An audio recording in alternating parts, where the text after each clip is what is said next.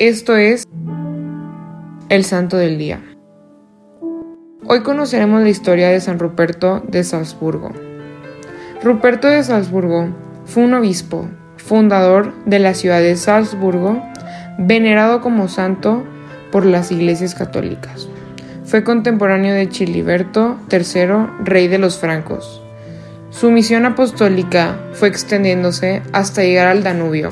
No contento con evangelizar, se dedicaba a educar en el sentido amplio de la palabra, enseñando a las gentes a colonizar las tierras por donde pasaba.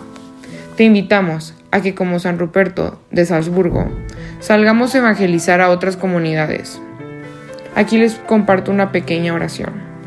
Te pedimos, San Ruperto, intercedes por nosotros, darnos la gracia, practicar el Evangelio a nuestros hermanos. Amén. Servidores Amores Christi, Movimiento Amoris Mater, haz todo con amor.